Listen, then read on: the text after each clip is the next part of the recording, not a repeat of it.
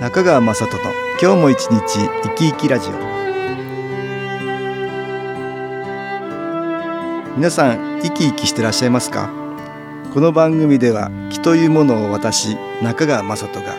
いろいろな角度からわかりやすくお話をしてまいります。どうぞごゆっくりお楽しみください。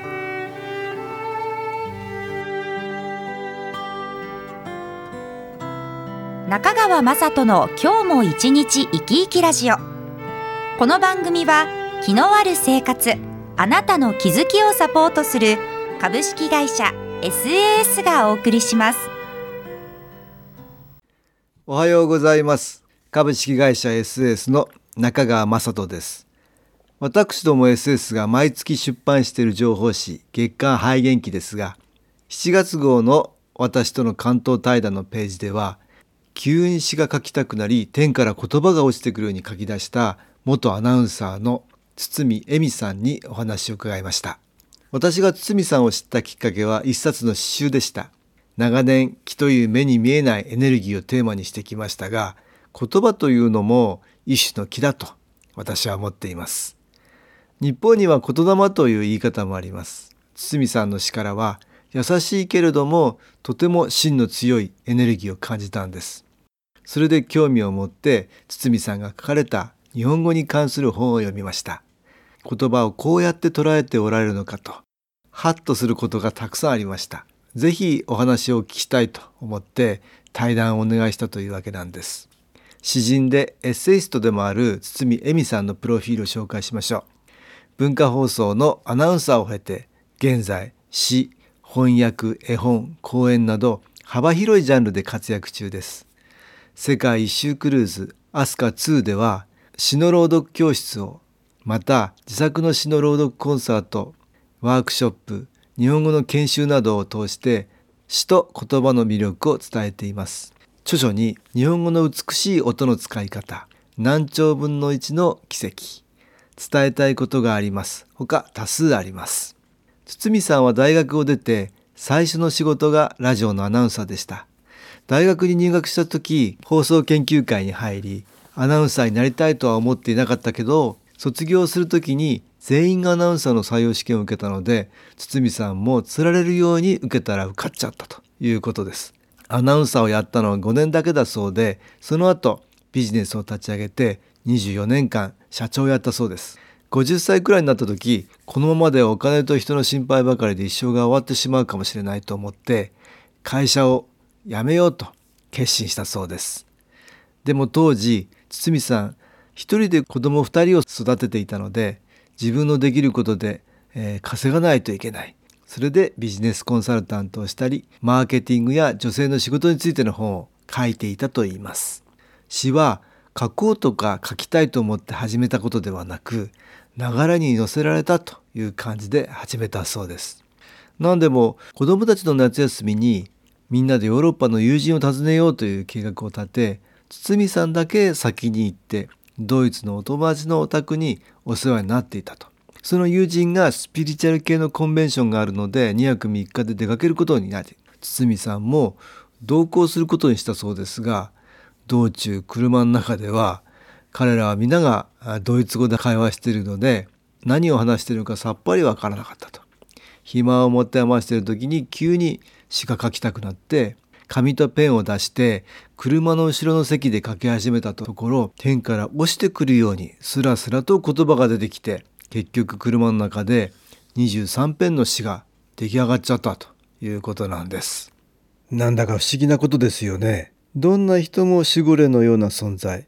私はプラスの木と呼んでいますがそれらの応援があったんでしょうではここで音楽に気を入れた CD 音機を聴いていただきましょう。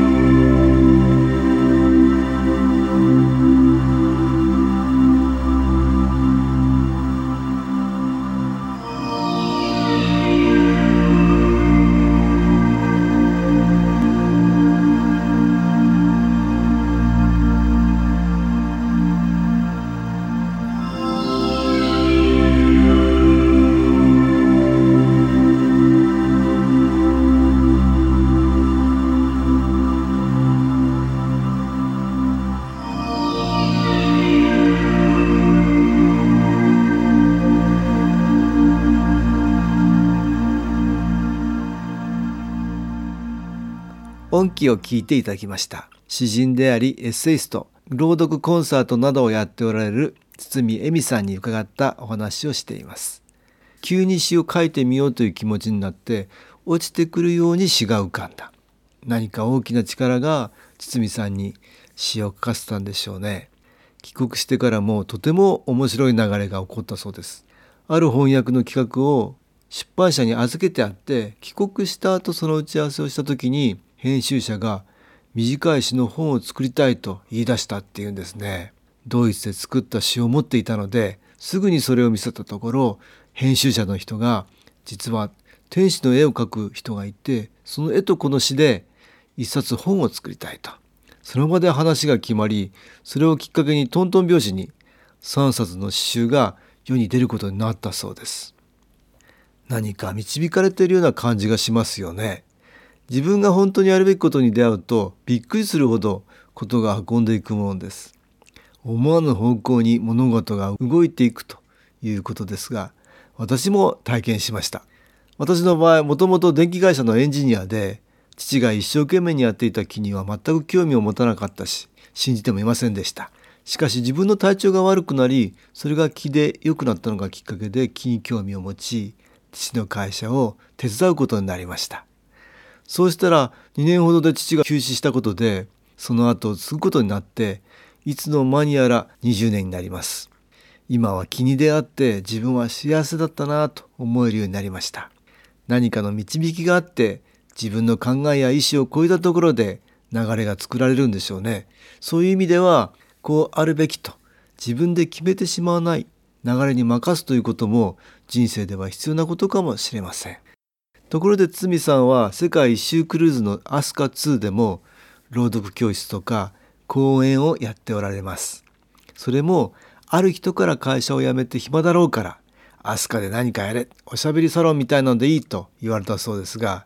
それじゃあつまらないので自分の詩を朗読することにしたっていうんです毎年朗読をしているうちにお客さんの中に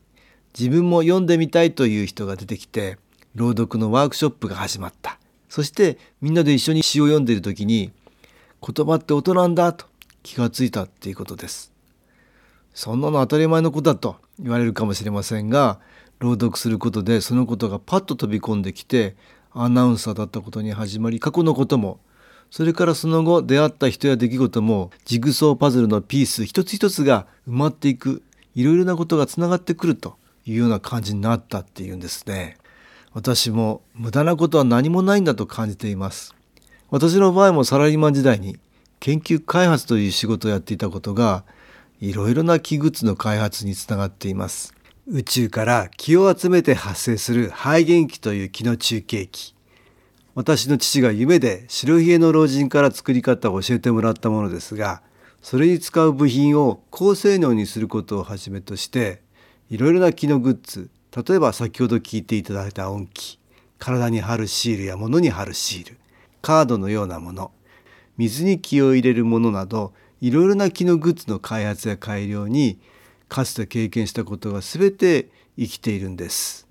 本当に過去のいろいろな出来事が意味のないことは何もなく今につながっているんです。堤さんの詩を読むというワークショップですが姿勢と呼吸法をとても大切にしているそうです。楽にまっすぐに立って心と体を整える。そしてあくびをするように素直に息を出しながら発声するととてもいい声が出る。発音については誰もが多少の癖があるそうですが自分で自分の癖に意識が向けば治る。あとは自分の好きな詩を読むということですが堤さんはどうしてその詩を読みたいと思ったかだけを聞くということで読み方とかイントネーションとかアクセントといったことには何も言わないそうです。堤さんはこう言っています。自分の思いが詩とともに相手に伝わる。ワークショップに出られた人のほとんどは詩を読むことは技術ではなく自分の心の解放なんだということを分かってくださいます。とのことです。さらには日本語というものがいかに素晴らしいかということを私に教えていただきました。今の時代に母音優先の人間の体に心地いい気の通りやすい言葉を持っているのは先進国では日本だけだそうです。縄文時代から続く森の民の言葉が日本では今でも使われている。世界にはたくさんの森の民がいたそうですが駆逐されたり言葉を変えられたりして会話として昔からの言葉を日常的に使っているのは日本くらいになってしまったので堤さんは詩を通してそのことを伝えていきたい。少しでも綺麗な日本語を取り戻せるようなきっかけ作りができればということでした。堤さんのお話を聞いて私もできるだけ綺麗な日本語が話せるような努力をしていきたいと思いました。綺麗な言葉を発することはプラスの気をお届けすることです。それと同時に自分のエネルギーを高めておくということも大事なことです。ストレスの多い現実の社会では知らないうちにマイナスの気の影響を受けてしまいがちです。宇宙からのエネルギー新機構を毎日の生活で受けられることで自分自身の気のエネルギーを高められるんです。ぜひ多くの方に体験していただきたいと思います。心のこもった綺麗な言葉。自分自身から発せられるプラスの気そのようにして周りの人には良い気をお分けしたいものです。株式会社 SS は東京をはじめ札幌名古屋大阪福岡熊本沖縄と全国7カ所で営業しています。私は各地で無料体験会を開催しています。7月11日土曜日には東京池袋にある私どものセンターで開催します。中川雅人の昨日話と昨日体験と題して開催する無料体験会です。新気候というこの気候に興味のある方はぜひご参加ください。ちょっと気候を体験してみたいという方体の調子が悪い方ストレスの多い方運が良くないという方気が出せるようになる研修講座に興味のある方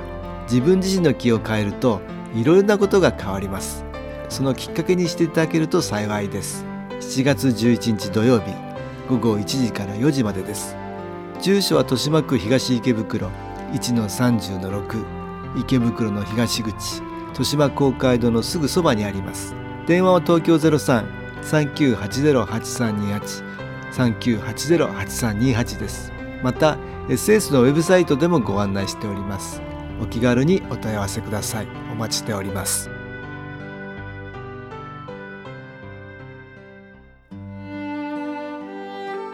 いかがでしたでしょうか？この番組はポッドキャスティングでパソコンからいつでも聞くことができます。SAS のウェブサイト